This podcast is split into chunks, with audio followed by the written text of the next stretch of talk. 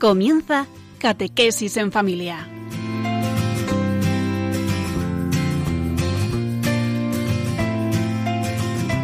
El sacerdote jesuita Diego Muñoz nos acompaña a lo largo de esta hora.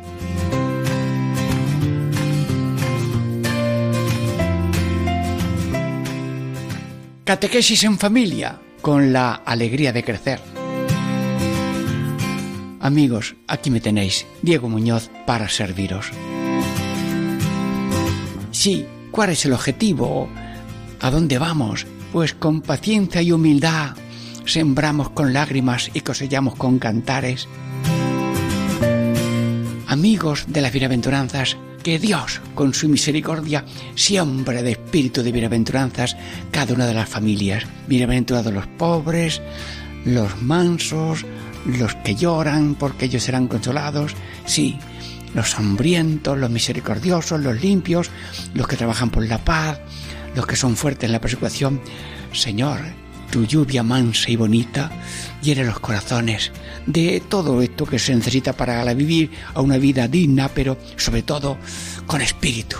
Y no con cadáver alimentado, sino con espíritu vivo, cristiano de cuerpo y corazón. Bienaventurados los que lloran porque ellos serán consolados. Amigos, y queréis ya saber un poco de alguna manera anticipada los títulos de los tres grupos o mm, periodos de unos 15 minutos. Primero, Dios escribe derecho con reglones torcidos. Tú tienes experiencia de eso, ¿verdad? Segundo, crucificados o crucificadores. No hay mayor alegría que vivir crucificados. Sí, Jesús, tú eres el norte y la fuerza para ser como tú. Bien, y tercer punto, tercera parte, junto a la cruz de Jesús, su madre estaba de pie.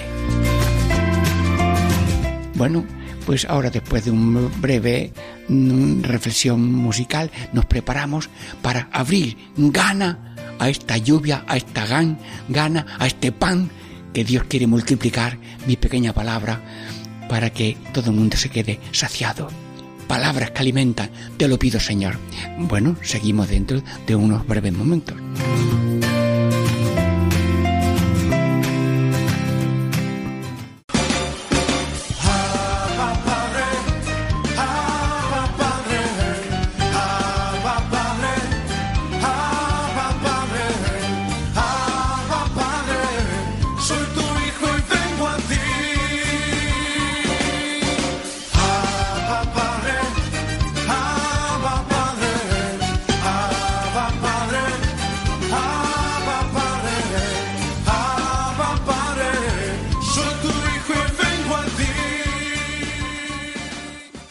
Amigos, eh, ya está en marcha Catequesis en Familia y todos atentos, sedientos, como el que quiere llenar su corazón del Espíritu de Dios. Primero, que me llene yo y que todo el mundo también se llene. Sí. ¿Cuál es el título de esta primera parte? Ya lo te lo sabes, si te lo he aprendido de ti. Dios es, escribe derecho con reglones torcidos. Bueno, ¿y me podías tú contar todas las veces que esto te ha pasado? Bueno, pues lo ha dicho Dios y nos creemos que es así. Resulta que nosotros no nos parecemos a una torre Eiffel que, que tiene cuatro puntos de hierro muy fuertes en yo sé, yo soy, yo tengo, yo puedo. No, nuestro apoyo de nuestra vida no somos nosotros, es Dios. Nosotros nos parecemos más bien a una lámpara que tiene cuatro cables que se juntan en una anilla y esa anilla está sostenida por una mano. La mano que sostiene nuestra vida con esos cuatro soportes es Dios y por tanto tiene Dios ese poder infinito, saber infinito, amor infinito y estas tres maravillas de Dios con nosotros son lo que nos dan la esperanza de que sembrando con lágrimas cosechamos con cantares. Al ir iban llorando, llevando la semilla, y al volver vuelven, cantando, trayendo la gavilla. Bueno, me acuerdo ahora mismo Pablo VI, Beato Pablo VI, quiere decirnos alguna frase muy grande, muy bonita en tu carta Evangelii Nunciandi, el, el anuncio del Evangelio, Sí, a ver si yo lo repito, Señor, en tu nombre, pero dame tú la gracia de que se nos impregne lo que tú has dicho. Que nada ni nadie os quite la alegría de evangelizar aun entre lágrimas. Ah, aun entre lágrimas. ¿Y Jesús ha mencionado las lágrimas? Sí. Jesús ha mencionado las lágrimas. Iba mm, ya llegando al sepulcro, al Gólgota, mujeres de Jerusalén, llorar por vosotras y por vuestros hijos. Sí. Señor, pero si todo lo que esperamos de ti es alegría, sí, sí, pero es que la alegría es el fruto de algo que algo que duele, algo que hay que sembrar. El grano de trigo llora, sufre, lo han enterrado, lo han pisado, le han puesto estiércol. Bueno, pero es que resulta viene una espiga muy bonita. Señor, vivimos no fiados en nuestra sabiduría humana, sino en esa sabiduría y bondad y poder infinito tuyo. Dichos de los que lloran, tú lo has dicho. Y nosotros tenemos dos calles, la calle de reír, la calle de, de llorar, la calle de reír en este sentido superficial, de vivir al máximo de gozo aunque sea malo. No, no, no, no. La risa que da Dios por el gozo de su providencia, sí. Pero tú nos dices, apúntate apúntate a dar, apúntate a sufrir, apúntate a llorar. Llorar es rezar con toda el alma, hasta con los ojos. Sí, dichosos los que lloran. Tú lo has dicho, Señor. Y nos dice que tiremos por esa calle de las mansedumbres, del sufrido, del que llora, porque hay una certeza. Serán consolados. Después de un trabajo, tienes descanso. Después de una siembra, una cosecha. Después de una humillación viene la exaltación. Después de un apuro, un suspiro. ¡Ay! Hemos salido de esta. Claro, Dios está sacado de un apuro, de un, un hoyo, una caída. Sí. Amigos míos, soy testigo de una cosa fuerte que me acuerdo todavía. Un joven de 18 años le dice a su novia mañana en la puerta de los edificios de los almacenes allí del centro de Granada mm, eh, me esperas es sábado hoy viernes bueno pues aquel día estaba allí haciendo en un séptimo piso el alero de un balcón eh, puso unas lo que sea se cayó claro de un séptimo piso, por la rapidez o por el destajo, por cualquier desorden, aquel hombre estaba en el Instituto Anatómico de la ciudad de eh, Granada. Y yo vi a su madre en el patio llorando y gritando. ¿Y por qué? Sin déjala que se desahogue su madre. Sí, dichosos los que lloran, se desahogan, están hablando con Dios con toda el alma, y están pidiendo lo mejor que pueda suceder para el hijo, que es o que resucite o que esté en la mano de Dios, donde ha pasado ya de esta mano de su madre a la mano de Dios, que es padre y madre. Dichosos los que lloran, no falla Dios.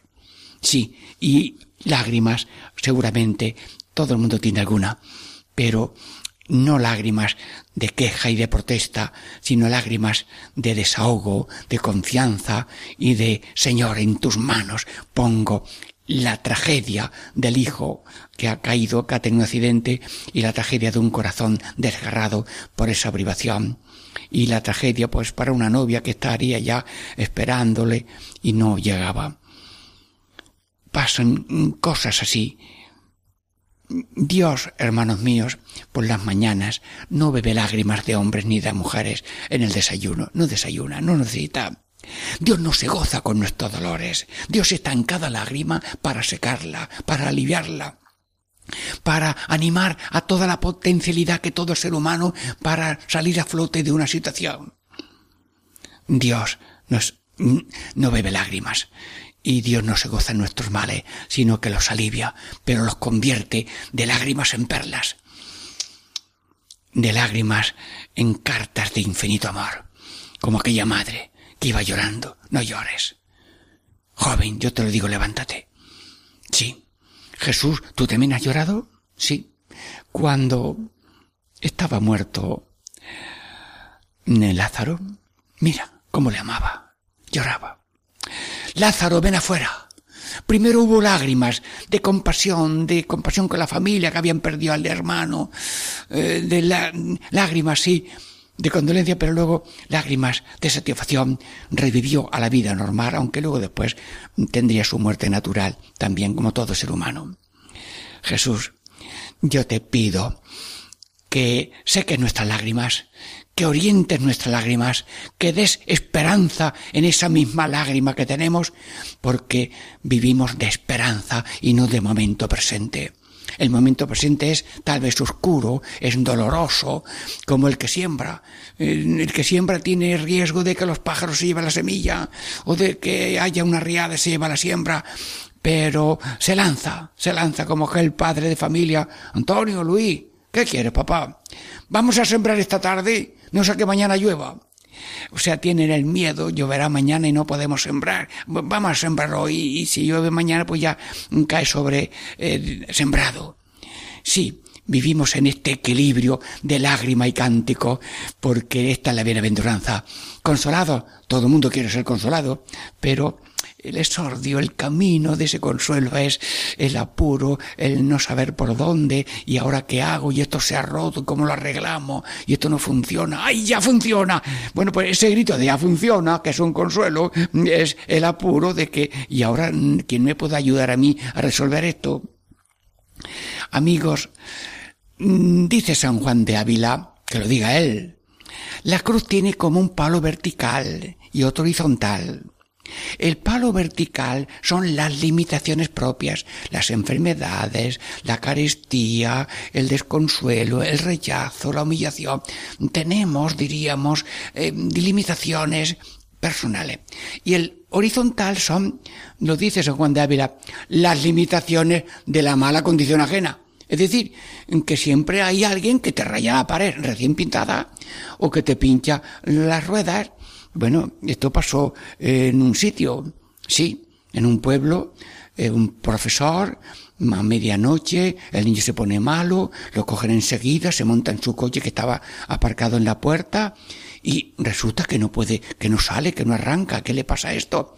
Se levanta y ve que las cuatro ruedas estaban pinchadas. Sería una venganza. El hombre tuvo que coger su niño corriendo, llegarlo a los mm, sitios de socorro para atender a su hijo. Alguna mala sombra. Alguien que pinchó o porque se pinchó las ruedas o se desinflaron. Pero mm, diríamos, mm, todo eso lo sufre Dios con nosotros, lo convierte en prueba y eh, prueba de amor también y, Señor Jesús, queremos aceptar tu bienaventuranza, no rechazar las penas que son camino de las alegrías y tener la certeza que de los males Dios saca bienes y Dios escribe derecho con reglones torcidos. Sí. Mm, me impresionó a mí una anécdota que la cuento con la sencillez y brevedad que la recuerdo, que un joven tan listo, tan sabio, vamos, que era un genio de la historia y de la humanidad, pero hizo de paquete en un viaje de moto. Hubo un tropezón y él saltó por encima del conductor y se partió pues todos los huesos, menos le quedó la mano para luego conducir con esos cochecitos eléctricos el camino de para allá y para acá. Bueno, pues este hombre que perdió casi todo su cuerpo porque le quedó poquita salud, fue llevado con amigos y compañeros y vecinos a las aulas de la universidad y sacó tres doctorados en esa situación tan precaria. Bueno, sería un genio genial. A los 20 años del acontecimiento, este hombre reflexiona, porque era listo, y además de la luz natural, tenía luz de Dios. Y dice, bendito sea Dios, aquel golpe, aquella desgracia, aquel renglón torcido, que me sacó a mí de una profunda crisis humana o intelectual, porque con la inteligencia que Dios me ha dado, a lo mejor se me tapó ponaban todas las ventanas para acceder a lo trascendente y ahora, después de este acontecimiento y de ver tanta providencia divina, yo doy gracias por lo que ha pasado. Sí, El consuelo del ver la providencia divina hasta en nuestros avatares es una maravilla, porque Dios no quiere el dolor ni la pena, pero si suceden estas cosas por limitación ajena, por limitación propia, Dios sabe sacar bienes de los males, levantar al pobre que está en el polvo, enderezar al que se dobla. Dios está donde hay una lágrima, donde hay un dolor. Y además nos anima con una bienaventuranza. La última palabra no es el llanto.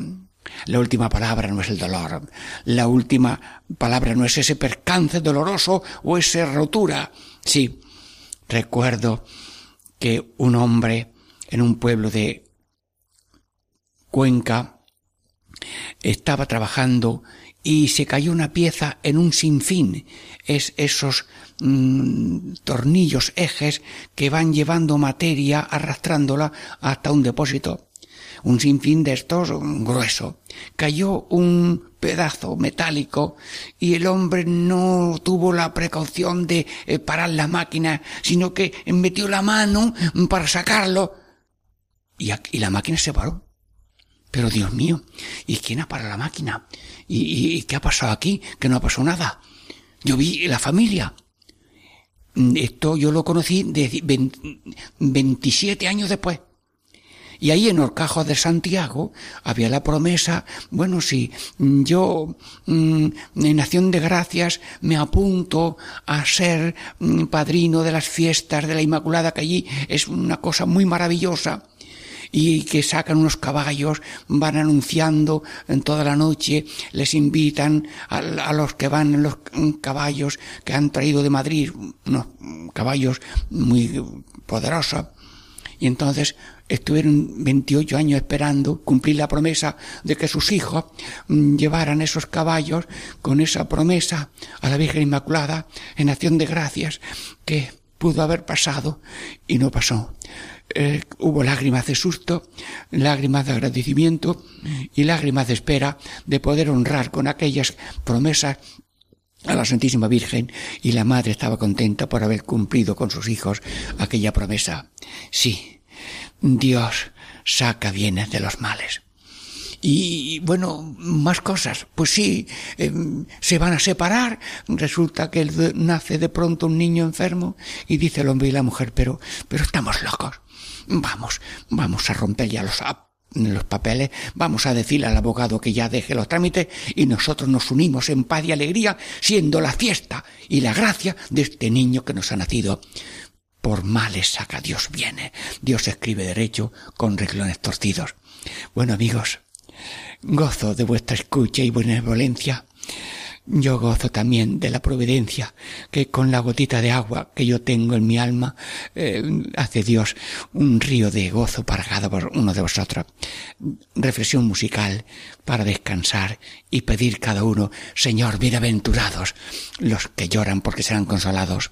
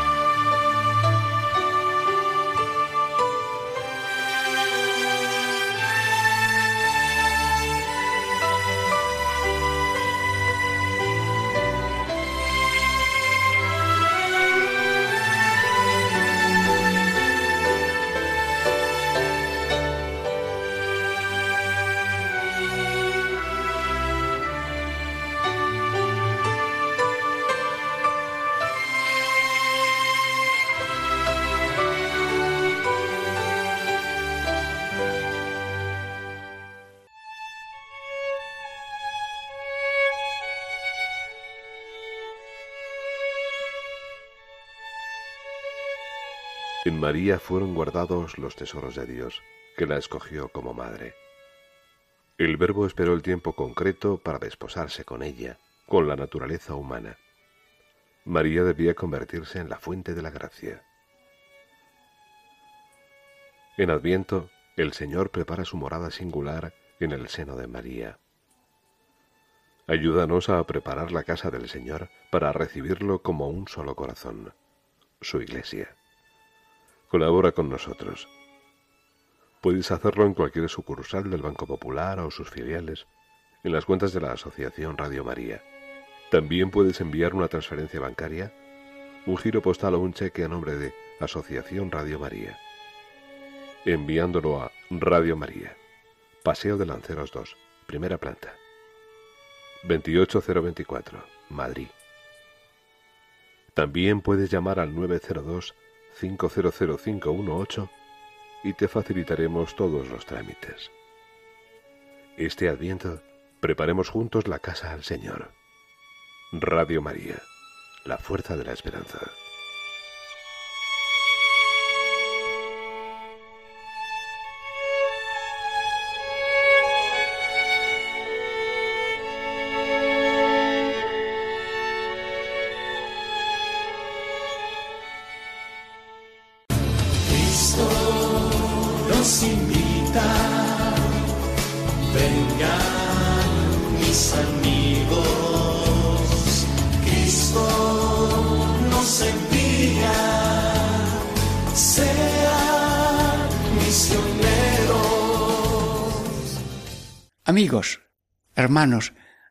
Estamos de nuevo, juntos, caminando, mm, apretados en esta ilusión de llenarse de Dios y de Espíritu de Dios, de Espíritu de la bienaventuranza, dichosos los que lloran. Bueno, no hay mayor alegría que vivir crucificados, porque ser crucificador no. ¿Y cuál es el título de, este, de esta parte? Crucificados más que crucificadores. No crucificadores, no, nos borramos de ser, mm, pasar por la vida haciendo el daño. Más bien eh, preferimos eh, dar vida y morir y, estar crucificados que crucificar. Sí, Jesús tuvo un gozo muy grande en la cruz. No sé si esta interpretación es la más exacta.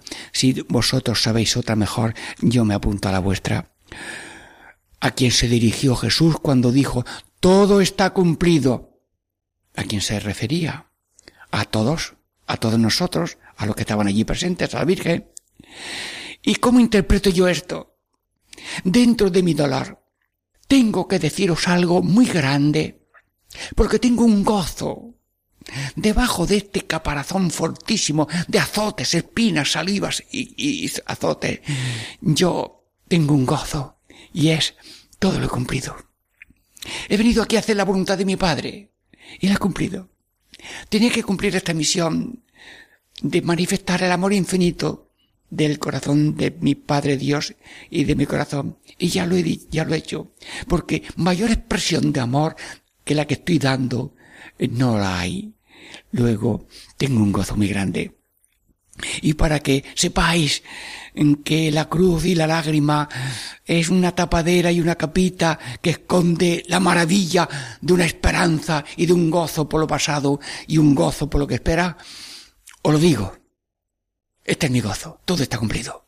Jesús, permíteme que cada uno de nosotros, eh, al final del día, al final de la jornada, abajando la cabeza para decir perdóname si algo no he cumplido, que tengamos también la alegría de, Señor, siervos inútiles somos, lo que teníamos que hacer hemos hecho.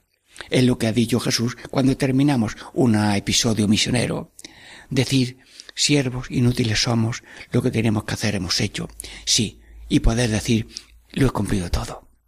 Y la vida entera, que es una conducción del Señor, al final, bueno Señor, te he dejado que me conduzca. ¡Qué alegría tengo!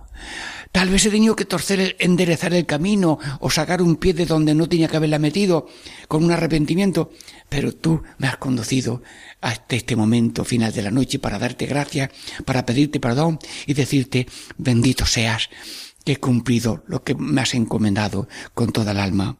Sí, Jesús, tu cruz, la cruz de cada uno, no es cruz nuestra. Ay, tengo estas cruces, tengo estas lágrimas, tengo estos problemas. Sí, te digo con toda el alma que tú no eres tú, yo no soy yo, quién eres tú, quién soy yo.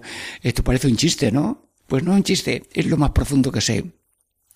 Hombre, mujer, jóvenes y mayores, estás bautizado, tú eres Cristo. Y Cristo está en ti haciendo todo el bien que tú haces. Y Cristo está en ti padeciendo todo lo que tú padeces y todas las lágrimas y todos los reveses y todas las injurias y persecuciones. Luego tú eres un misterio de la presencia de Jesús en ti, que está en ofrenda permanente de aquella cruz de su vida mortal y de esa cruz que ahora está en nosotros que somos su cuerpo. Señor Jesús, a las lágrimas mías le llamo mías, me parece a mí que son tuyas. Y como son tuyas, tengo la certeza que después de la muerte viene la resurrección, después del trabajo viene el descanso y tienen que ser lágrimas de esperanza. Que nadie llore con desesperanza, sino con certeza. Como el sembrador que ya lo he dicho, el que siembra lágrimas cosecha con cantares. Y el que se apunta a tomar la cruz, ya lo ha dicho Jesús. Si quieres ser mi discípulo, toma tu cruz y sígueme. Sí, pero ojo, que la cruz la llevamos entre dos. Dice Jesús, aprended de mí que soy manso y humilde de corazón. Carga con mi yugo, venid de mí y descansad en mí, porque mi yugo no es pesado y yo os aliviaré de ese yugo de la vida. Luego en el yugo de la vida de cada uno está uncido también el Señor.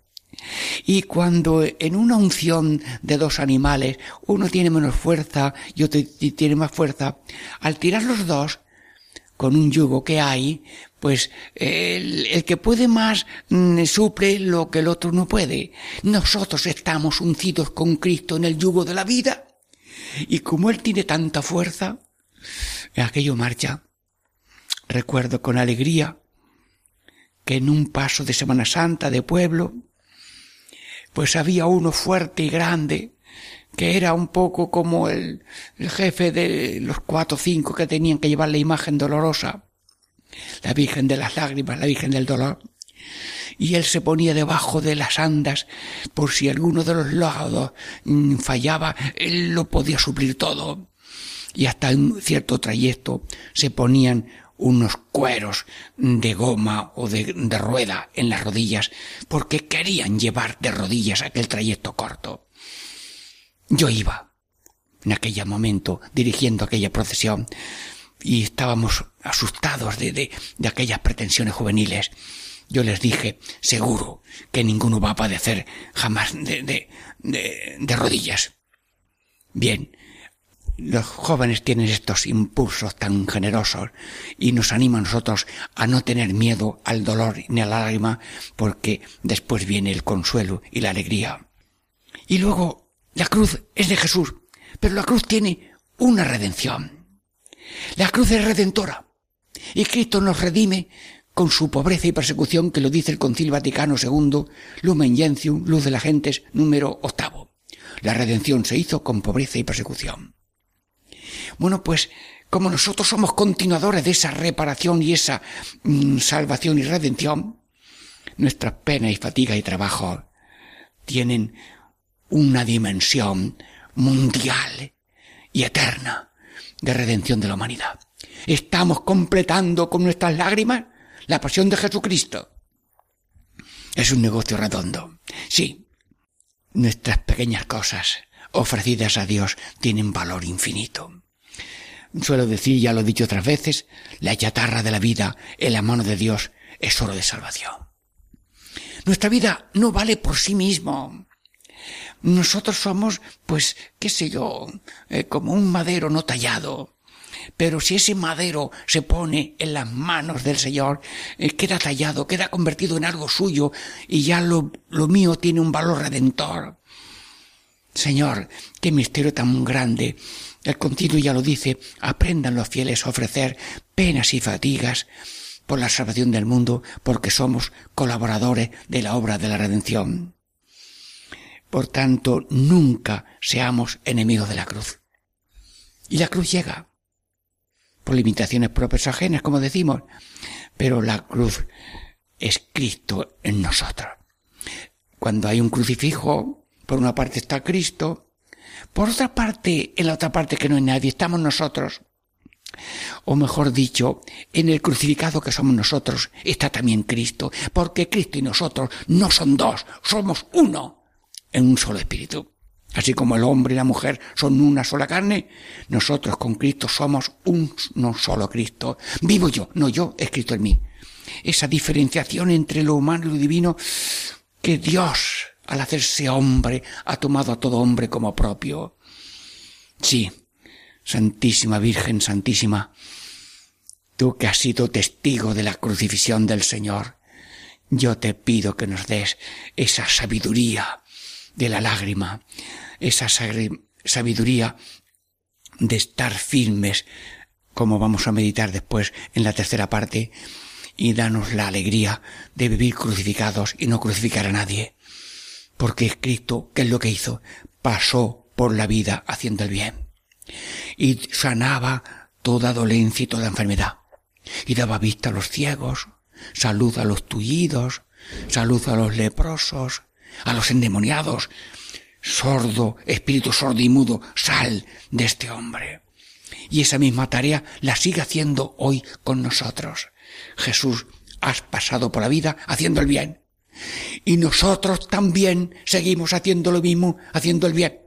Pero tú también has pasado por la vida padeciendo el mal, la incomprensión, el rechazo de los tuyos, de los otros, de los de altura, de los de la religión, los de la política. Ha pasado, ha pasado bañado en lágrimas. Pero tú no te has detenido en la lágrima, sino viendo a través de tus ojos llorosos la humanidad redimida por tu amor. Te has consolado y has tenido aquella consolación del Calvario. Todo está cumplido. Señor Jesús, Gracias, gracias porque nos has hecho continuadores de tu redención y queremos ser contigo luchadores. Y cuando vamos andando, ponemos el pie derecho, amigos de Jesús. Queremos, ponemos luego el pie izquierdo, amigos de la cruz, venga, en marcha, amigos de Jesús, amigos de la cruz. Hasta los niños ya se han puesto en marcha alrededor de la mesa de la casa, sí, sí, sí. Y los demás pueden acompañarles para que se sientan acompañados en su infancia pequeña, que es un poco muy movediza. Y yo lo hago con vosotros desde el corazón. Y si alguno está en cama y no puede ni mover los pies, solamente escuchar esto con gozo, pues yo junto mi corazón y el suyo, y con cada uno, y digo la mejor danza y caminar, que es amigos de Jesús, amigos de la cruz, amigos de Jesús, amigos de la cruz, no porque buscamos la cruz, sino porque la aceptamos y la ofrecemos con Cristo en el altar por la salvación del mundo.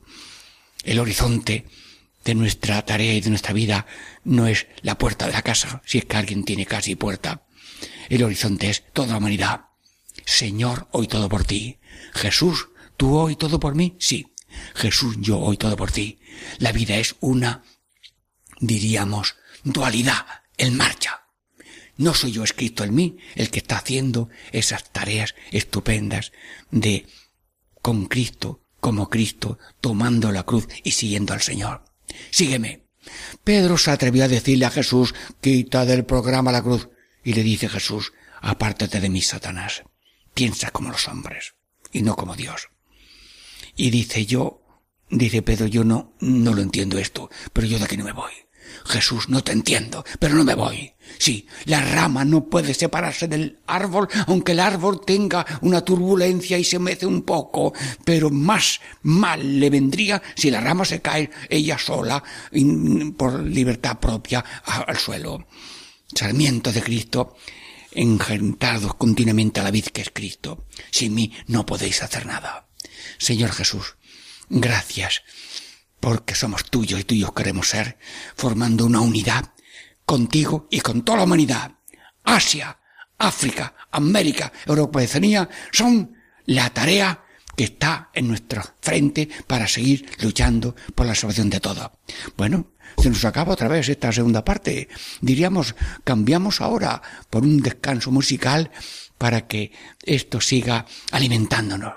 Diego Muñoz les saluda. Estamos en catequesis en familia de Radio María que nos ofrece estos momentos de identidad y de comunicación cordial para llenarnos de fe, esperanza y caridad en la vida a pesar de las lágrimas en espera de cantares y de gozos.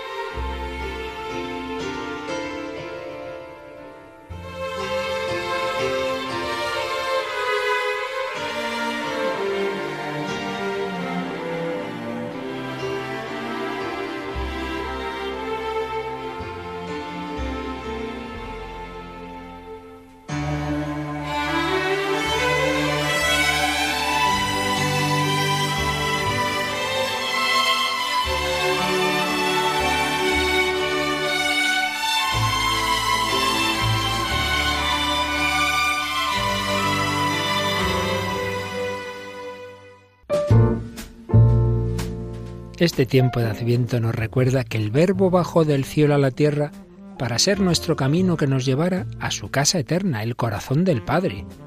El Señor cuenta con nuestra colaboración para ayudar a tantos hijos pródigos a encontrar el sendero hacia la casa paterna. Para poder cumplir tan bella misión, Radio María necesita la participación de todos, que pedimos especialmente en nuestra campaña de Adviento y Navidad vuestra oración, compromiso voluntario y donativos. Puedes informarte de cómo colaborar llamando al 902-500-518 o entrando en nuestra página web www.radiomaria.es.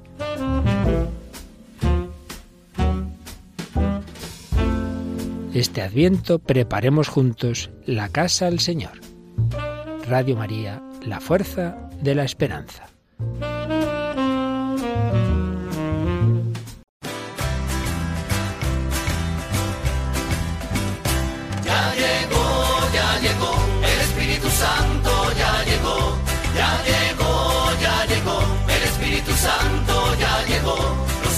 Las manos, lo siento en los pies, lo siento en el alma y en todo mi ser. Lo siento en las manos, lo siento en los pies, lo siento en el alma y en todo mi ser. Aquel que caminó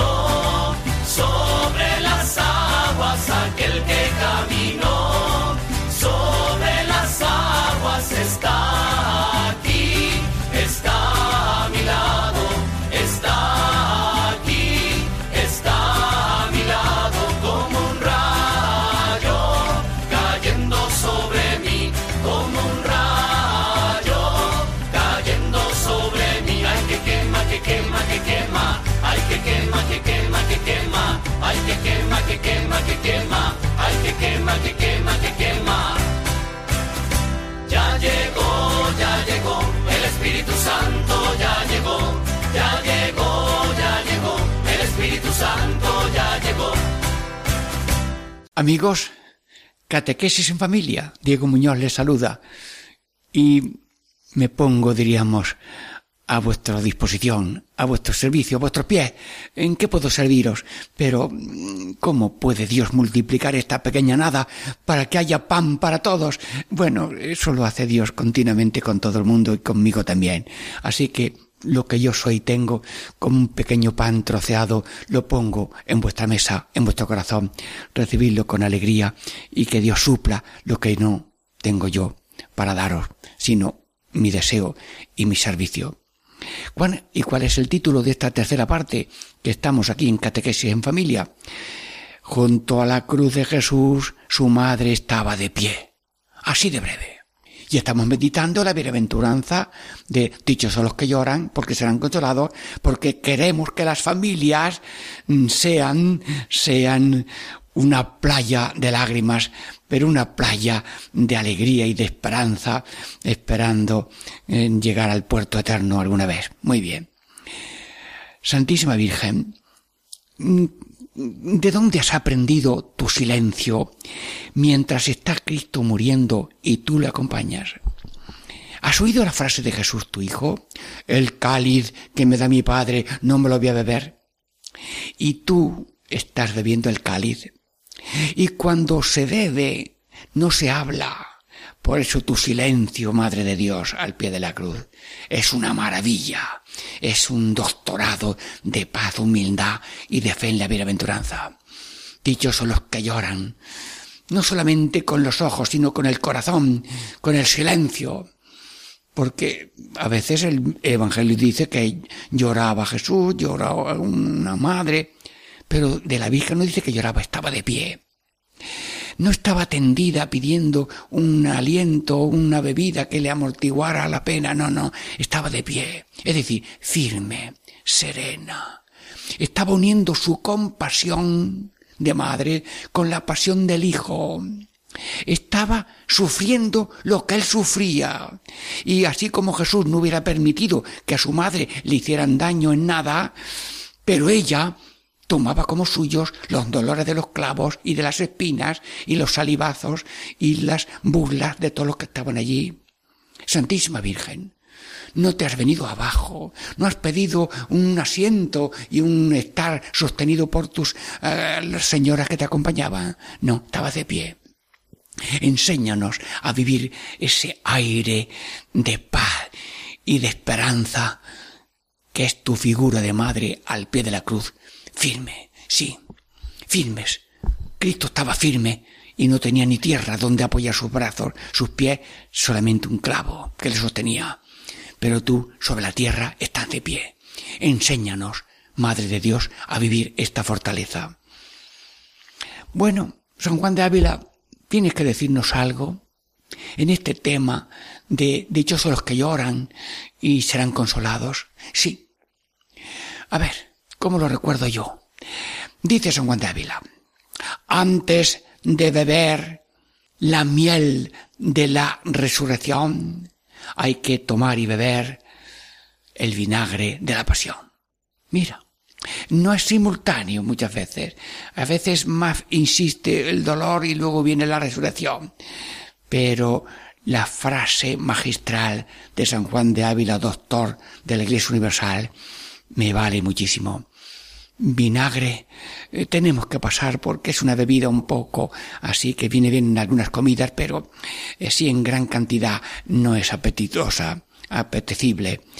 Señor, nosotros queremos tener esa fortaleza de la parte del sufrimiento y de lágrima de la vida en la esperanza de que la última palabra no es el vinagre, sino la miel de la resurrección, por decirlo con metáfora de las cosas sencillas de este mundo. ¿Y dónde habrá estas copias de María al pie de la cruz? A ver, mm, salimos, mm, Señor, eh, ángel de la guarda, mm, ¿dónde? Llévame. ¿A dónde? Sí, pues ponte en la calle. Mira, mira, aquella persona va un poco así, con el pie derecho un poquito eh, débil, y, va cantando, e incluso va sonriendo, y va haciéndole eh, alegrías a un pequeño. Ah, Luego, luego tiene lágrima de un defecto físico, pero, mm, pero lleva ya en esa lágrima una victoria, una aceptación, una ofrenda, una como vida normal. Sí, sí. A ver, seguimos. Bien, hay, hay, una anciana, está tomando el sol en una plaza, nos asomamos. Abuelita, ¿qué? Aquí estamos tomando el sol en, la, en esta plaza, pero con una gracia de que la sombra de los árboles cubre la cabeza y el sol le da un poco los pies, que a lo mejor están sobre una silla por razón de la circulación pero están cargadas de años, a lo mejor un presupuesto un poco estrecho que casi no llegan al final de mes, pero mmm, ven la providencia divina con los hijos, con los familiares, con los amigos, con Caritas y, y, llevan en sus lágrimas con alegría porque son copias de la Virgen María. Sí, ángel de la guarda, ¿dónde quieres que vayamos ahora mismo? Los ciegos, sí, los ciegos, mm, pues eh, casi eh, hoy mismo iba yo por la calle y, y, y veo una persona ciega que está mm, cogida del brazo de otra persona y aunque lleva su, su bastón, pero va con un ánimo que tenía más ánimo la ciega que la otra. Sí, sí, sí.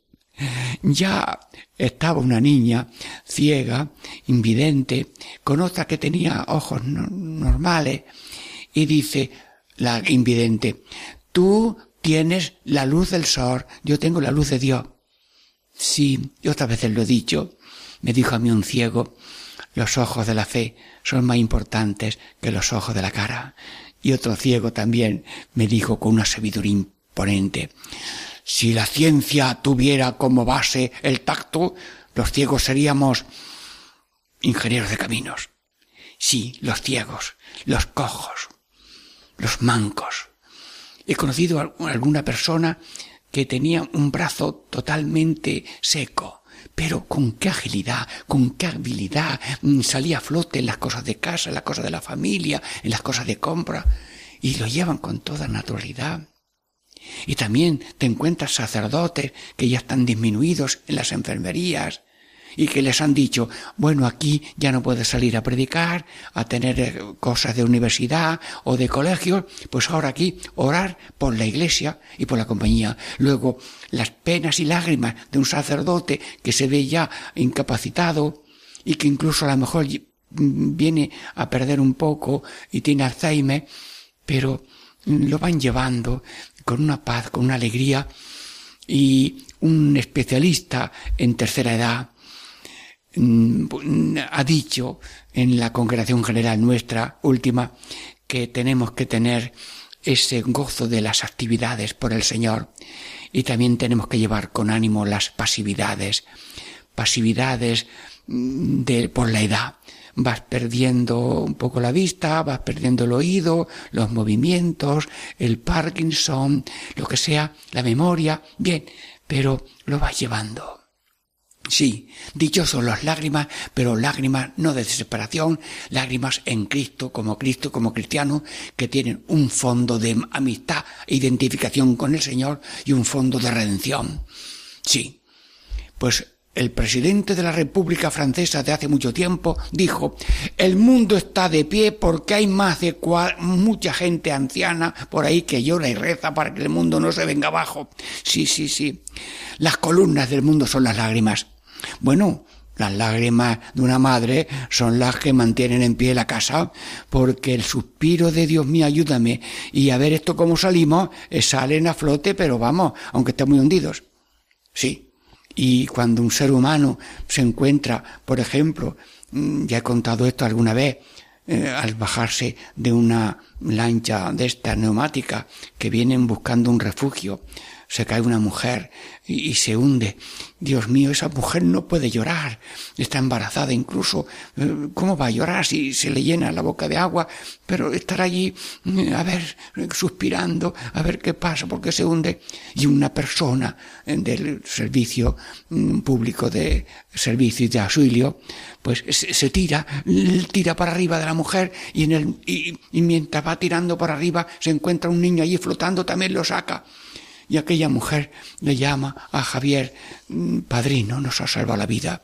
Sí, la Santísima Virgen está en copias en mucha gente y cada uno tiene que ser copia de Cristo y la discípula primera de Cristo es María y nosotros queremos ser también, diríamos, copias de Jesús y copias de María.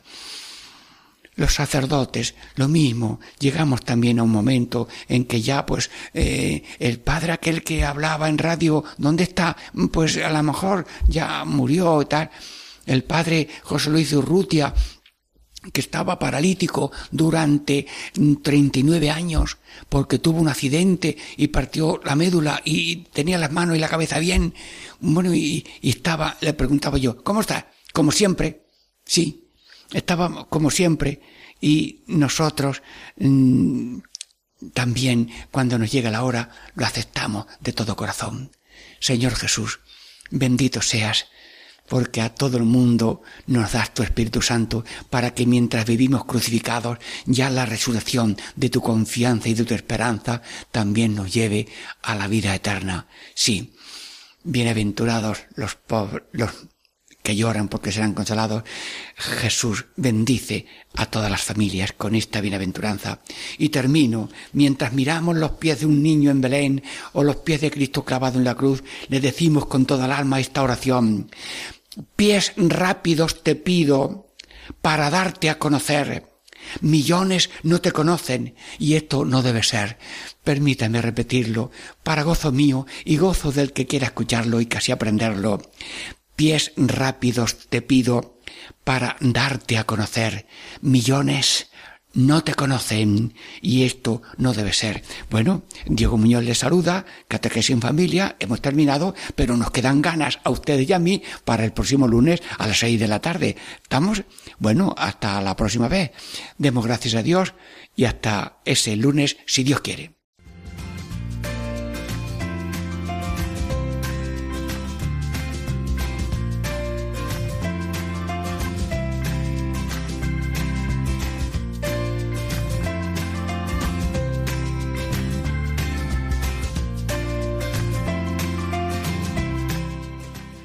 Y así concluye Catequesis en Familia con el Padre Diego Muñoz.